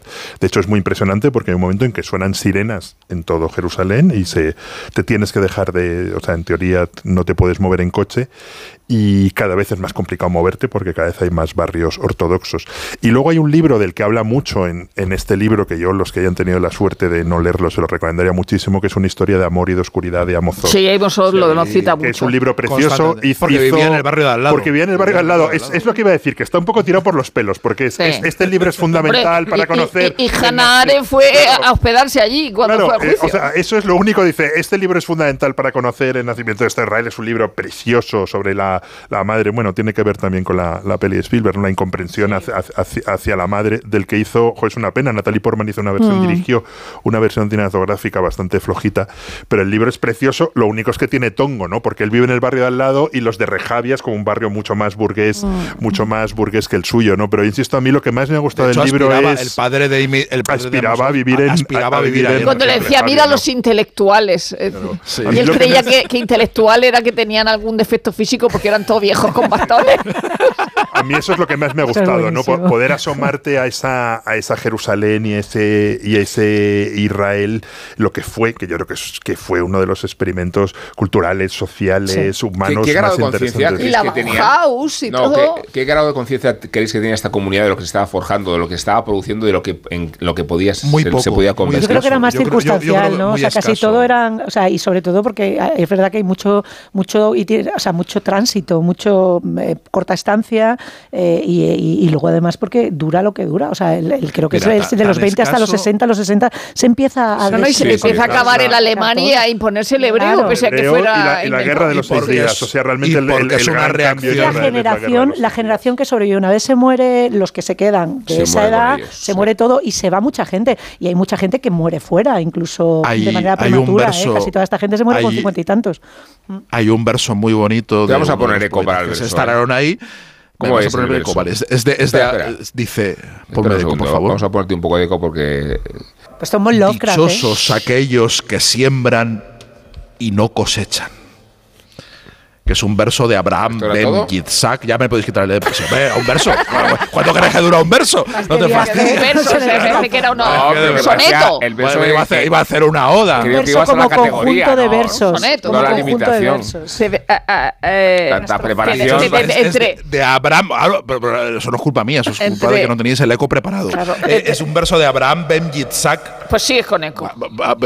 Sigo con eco. Yo creo que Ponedme eco ya para Sí. siempre. Eh, eh, vamos a hacer, vamos a experimentar con esta idea. Cada vez que habla de Sergio a a a haber eco. La- eh, eh, eh, una de, la- de, la- de, la- de las visitas más, más curiosas, o sea, de gente Abraham que se va allí, es la de e Alma Mahler, de la que hemos hablado la aquí, pones- porque, era, porque, porque era antisemita. o sea. Claro. entonces llega Alma Mahler con Frank Le, Werfel, le da asco todo. le va- le- con Frank Werfel, y, en- Sois unos troleadores. y, y Lotte, Lotte Kohn, Lotte Kohn, que es la seguidora de Kaufman, que es la gran arquitecta, arquitecta, de- sí. del, eh, del Estado de Israel, eh, eh, dice, dice qué par de idiotas de, de Werfel y de, es y de Alma. Mater- de Alma Mahler. Dice, dice qué par de idiotas. La viuda de Mahler es robusta. Que esto es como muy de Roald Dahl nuevo, robusta, casi ordinaria, no solo exteriormente, sino en los modales que parecen en gran medida ensayados. Dice, tenía que ser bonita. Y luego fue Kokoschka, o sea, no sé si se encontraron o no, pero Sí. A eh, destacaban, eh, ahora no me acuerdo quién lo escribe, en, el- en una reseña del Confidencial, la similitud estilística de Javia con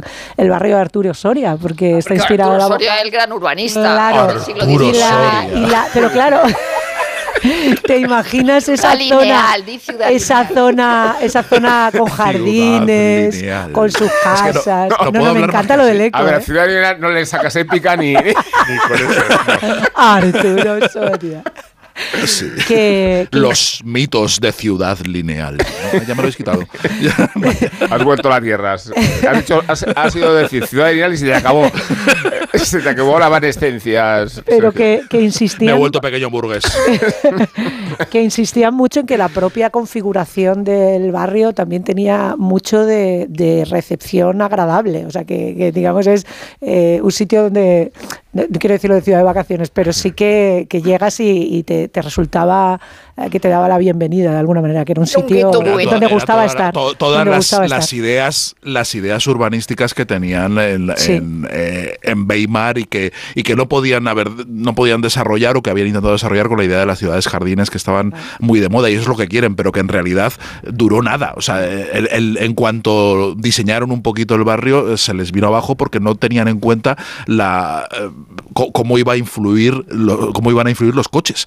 Los coches Claro. que enseguida llegaron y enseguida tomaron toda y lo que iban a ser lugares estupendos para el paseo y la conversación, pues se convirtieron en, en- en arterias atascadas enseguida, ¿no? Y eso, eso pasó enseguida. Un suspirito duro, Central. un suspirito, claro. Bueno, que sabéis que esta semana ha muerto Amancio eh, y sabéis que tenemos un especialista en las relaciones con el deporte y la cultura que nos va a hablar, Miguel Venegas, digo, de la década negra del Real Madrid de los 60, a- antes de que prorrumpiera la generación de la generación no yeque, sino ye ye, que es que- qué bonito juego de palabras, hay que joderse. En 1966 España era un país preocupado por sus jóvenes. Dictadura y viejos valores miraban con recelo a una generación que se entregaba a la moda de Londres, con su música, sus faldas de colores y sus guateques. Los padres andaban temerosos por si sus hijos caían en la moda yeye. Algunos se hacían cruces y veían al niño dejándose crecer el pelo como los Beatles, o a la niña escuchando a Conchita Velasco. Y por si fuera poco, el Real Madrid estaba en declive, que era como ver desmoronarse todas las certezas de este mundo. El equipo había cerrado su edad de oro en 1960 con su quinta Copa de Europa, Había perdido dos finales y en las últimas temporadas se había visto en el banquillo las vacas sagradas de la época. Di Stéfano se había marchado con 38 años. Copa Real y Puskas habían desistido cuando Miguel Muñoz les dijo que no podían jugar más y solo Paco Gento sobrevivía como símbolo de la grandeza que estaba de salida. En 1966, el Madrid estaba a punto de perder la liga por primera vez en cinco años. Había caído en casa con el Barça y ganar otra Copa de Europa parecía una hazaña imposible. Pero la moda Yeye desembarcó en el club más tradicional de España para rescatarlo. Velázquez, Serena, Grosso, Pirri, Sanchís y en la punta de lanza un gallego llamado Amancio Amaro Varela, capaz de tomar el relevo imposible de Di Stéfano en el campo. A mediados de enero, Miguel Muñoz dio con la tecla y el equipo, jovencísimo, empezó a funcionar. Una tarde de invierno en la concentración del equipo en Navacerrada, un periodista del diario Alcázar se acercó al hotel y se encontró a Miguel Muñoz jugando al dominó con varios directivos. Los chicos están en las habitaciones, le dijo. Allí subió el periodista como una cosa normal, juntó a cinco jugadores y les dio unas pelucas de disfraz de mala calidad. La foto elegida para el reportaje retrataba a cinco chicos con peluca larga alrededor de Paco Gento, como si fueran sus hijos rebeldes. El Madrid Yeye era el titular. El club se enteró y mandó parar la publicación. El apodo no le hacía ninguna gracia a Santiago Bernabéu, que lo consideraba contrario a los valores del Real Madrid. El reportaje se guardó en un cajón y el Madrid empezó a ganar partidos con aquellos chicos jóvenes y alegres. Cuando se plantaron en la final de la Copa de Europa en Heysel, se encontraron a un estadio lleno de migrantes entregados a la generación Yeye. El Partizan de Belgrado había ganado al Benfica de Eusebio y al Manchester United de Charlton y George Best y se adelantó ante el Madrid, pero el Madrid ganó.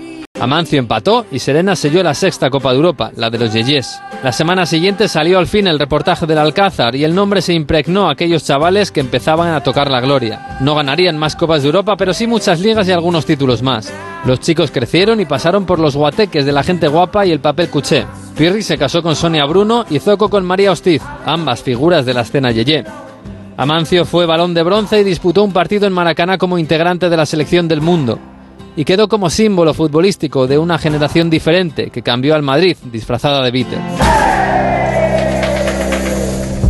Cuando rascas un rasca mega millonario, un rasca por 10 o por 20 o cualquiera de los rascas de la 11, siempre rascas algo. ¿Algo?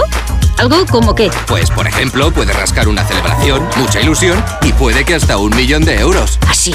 Pues entonces dame un rasca. Con los rascas de la 11 tienes un montón de maneras divertidas de rascar momentazos y premios de hasta un millón de euros. Rascas de la 11. Rasca el momento. A todos Onda. los que jugáis a la 11, bien jugado. Juega responsablemente y solo si eres mayor de edad. En Onda Cero, La Cultureta. Pantalla. Pantalla. Pantalla.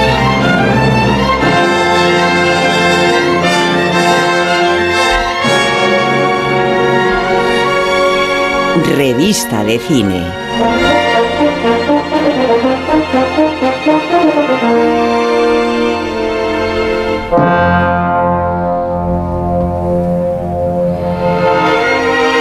Bueno, como tenemos por delante solo unos minutos y como la gente está muy asfixiada por la falta de tiempo, más que decir lo que no os ha gustado, decidme lo que recomendaríais eh, en función de lo que habéis visto recientemente. O sea, vamos a hacer una criba preventiva. Isabel, me haces unos gestos como diciendo que tienes cosas que recomendar. ¿es No, así? yo, yo No. contra, todo pronóstico, sí, contra todo pronóstico recomiendo el Triángulo de la Tristeza, porque yo que detesto la anterior película de Ruben Oslund, que también ganó la Palma de Oro en Cannes, que se llama The Square. Sin embargo, el Triángulo de la Tristeza, que es una sátira de brocha gordísima, gordísima, es muy divertida. Es, es una crítica social como a él le gusta, con eso. Pero es con- cacaculo con- pedopis todo, ¿no? Pero no tiene, fíjate, es más Pasolini. Tiene como un eco ahí, salvando las distancias, pero sí que tiene una voluntad de provocación que va de Polanski a Pasolini. Perdón por la literación, pero es, es verdad que tiene refle No, si la- lo que no te perdonamos es la comparación. Eh, no, o sea, son homenajes. A ver, son homenajes. Aquí cada uno le debe a quien le debe. Y parece que pa- pare- cuando parece que se va, a se va a quedar en una tontada, una tontada divertida, pero una tontada, de repente la película da un giro y se convierte en algo mm, muy divertido también, con unos personajes que están muy bien y, y es un rato gracioso. Eh, la reflexión, ya te digo que es eh, bastante así como de andar por casa, pero la peli está muy bien y creo que es una fuerte contendiente para lo que está por venir. Guillermo, ¿tú qué Yo, recomiendas? yo he visto poco, pero he visto una miniserie que se llama Bali, que está en filming, que es sobre los atentados en Bali y la investigación que hicieron los australianos en cooperación con los, con los eh, indonesios para buscar a los culpables, que análisis y a la vez un relato muy estremecedor de las víctimas, ¿no? de todas las personas que están en la discoteca cuando se produce un atentado brutal y cuentan, bueno, por ejemplo, hay una historia de una que es la única que sobrevive de un grupo de amigos y me ha gustado mucho, me ha impresionado bastante, me parece que está muy bien contado, que lo cuentan desde diferentes planos y me ha parecido una serie estupenda, la verdad, totalmente fuera del radar, pero estaba muy bien. Yo he, he visto eh, un documental en Movistar que se llama La doble vida de Kim Novak, que es del 22. Eh, eh, hay una parte eh, que- no con la que no me quedo, que es esa de yo soy una mujer que luchó contra Hollywood. La verdad que ella de pronto hace su productora y tal. Esa parte no me gusta, pero, pero sí el recuerdo y el repaso por su carrera, cómo llega a Vértigo, cómo se hace su propia productora, cómo fracasa la propia productora, eh, la relación con Hitchcock. Es decir, que me parece interesante, pero, pero la tesis del- de la película, que, del documental, que además se llama La doble vida de Kim Novak, como es soy una estrella, pero además soy una feminista y una señora que luchó en Hollywood, que lucharon todas. Es decir, con, no había otra- no había con otra. productora o sin productora. Pero, pero bueno, es interesante. No es extraordinario, pero es interesante. Sergio, y tú aparte de los Fabelman, eh, Los Faberman la recomiendo mucho, encarecidamente. Sí, sí. Y además desde la sobriedad, no desde el entusiasmo ni, hormonal. ni desde la laraca, ¿no? No, eso, ni, de- ni desde la frivolidad. Como, eh, no, eh, voy a, reins- a reinsistir esta mañana, he recomendado Cardo eh, de Bueno, me encanta, claro. tres Me Player, la segunda temporada, hay tres episodios, este domingo suben el, el cuarto y la verdad que es una segunda temporada Buenísima, alucinante, buenísima. porque la, la primera temporada había terminado muy cerrada, parecía que era muy difícil seguir esa historia y aquí nos cuenta eh, la, la historia de, de María que ha salido de la cárcel un tiempo después, eh, des- de lo que ha pasado para los que no hayan visto la primera temporada, no cuento por qué se va a la cárcel, pero la cuestión es que terminan, la meten en el trullo, sale de la cárcel y sale eh, reconvertida en una- un cristianismo muy suyo, muy personal, muy santa teresiano, con muchas alusiones a Teresa de Jesús constantemente y de una forma muy enloquecida que retrata, eh, vamos, te, lleva a unos terrenos eh, impresionantes. Y Ana Rujas está al- alucinante. Lo que alucinante, hacen Claudia a un lado y a Costa, otro de la Freda, cámara. Clauso- Claudia Costa Freda y Ana Rujas en esta serie es espectacular. O sea, hacen una, además es una película muy de, o sea, es una serie muy de nicho, pero que de verdad que hay que ver. Y además una serie de experimentos narrativos y visuales de lo más Es de lo, estimulante. es de lo más audaz, de lo más estimulante. audaz, audaz que he visto yo en España dos, sí. en mucho tiempo. Sí, sí, Esto está dicho sin ninguna consigna, sin ninguna Bueno, pero inspiración. Porque No, no, ninguna, cero. No, no, no, que no, habéis recibido, vamos, ¿verdad? Eh, lo, lo pensáis y lo pensamos. O sea, Vamos. Pensamos absolutamente. Eh, sí. es- Cardo ya era buena en la primera Pues y ya está ahora- siendo mejor. eh, Exactamente. Antes de despedirnos tenemos que escuchar la recomendación de JF y enseguida pues decidimos cómo nos despedimos.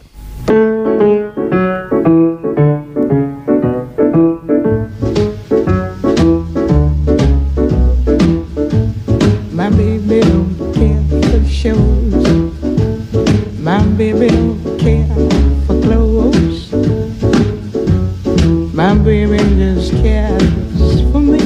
Esta semana podría haber cumplido 90 años una de las artistas más talentosas del siglo XX, Nina Simone. Una mujer inclasificable estilísticamente hablando, puesto que todos esos años que pasó estudiando piano y su personalísima y versátil voz le permitieron interpretar cualquier género, desde el jazz al pop, pasando, por ejemplo, por el blues y el soul. Y por supuesto, la música clásica, que fue realmente su punto de partida, más allá de ese gospel que interpretaba de niña en la iglesia la que acudía con su humilde familia. Su talento era tal que su profesor de piano recaudó dinero para que pudiera estudiar en la prestigiosa escuela de Filadelfia. Desgraciadamente, no logró entrar y acusó de racismo al tribunal de acceso. Era algo que lógicamente había sufrido en sus propias carnes desde niña, desde su primer recital de clásica con 12 años, cuando vio que sus padres fueron sacados de la primera fila. Pero ella ya mostró en ese momento la fiereza que le caracterizó durante toda su vida, puesto que se negó a tocar hasta que se les permitió volver a esos sitios que originalmente les correspondían. En los 80 fue diagnosticada de bipolaridad y desgraciadamente a lo largo de su vida fueron frecuentes y sonados los episodios que protagonizó en conciertos increpando al público o amenazando con pistolas a personas que ella consideraba que le habían tratado mal. Desde luego no le ayudó, emocionalmente hablando, el haber estado casada con su manager, un ex policía que abusó de ella física y mentalmente durante demasiados años.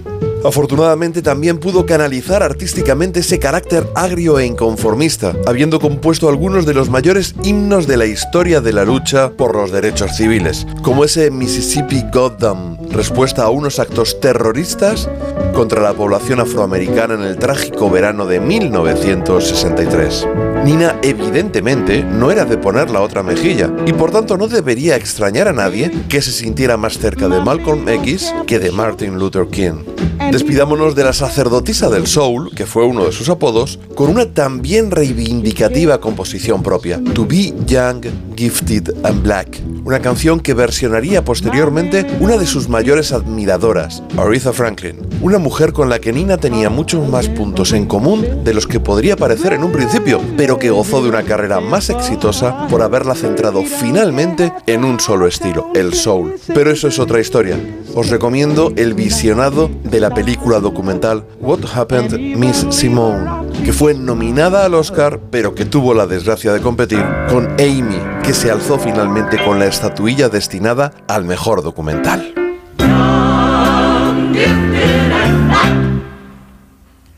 Oh, what a lovely, precious dream. To be young, gifted and black. Open your heart to what I mean. Están apareciendo en este momento las letras de crédito. Vemos en primer lugar a Nacho García, que ha sido nuestro. Perdón, a Nacho Arias he dicho. Nacho Arias. No, no, por favor, es que es la costumbre, Nacho, y que te llames Nacho. Antes te he llamado Nacho adecuadamente, cuando has intervenido tertuliano. Nacho Arias. Aparece. Ahora sí, ahora sí aparece Nacho Arias. A continuación aparece Ana Ramírez, que es nuestra guionista. Vemos sobre fondo negro y letras blancas. Y María Jesús Moreno, que es nuestra productora, también aparece en, las, en los créditos. ¿Y vosotros? ¿Cómo no vais a aparecer? Guillermo Altares, Isabel Vázquez, Rosabel Monte y Sergio Molino. ¿Cómo no vais a aparecer? Aquí está. Y por ahí dirigido por, presentado por Rubén Amor, pero bueno, es extraordinario. Por la criatura de Chutlu. bueno, que nos vemos en una... Chulú, chulú. Nos vemos con esa carcajada de Lovecraft. A ver si repite la sección. Total. Adiós. You're so intact.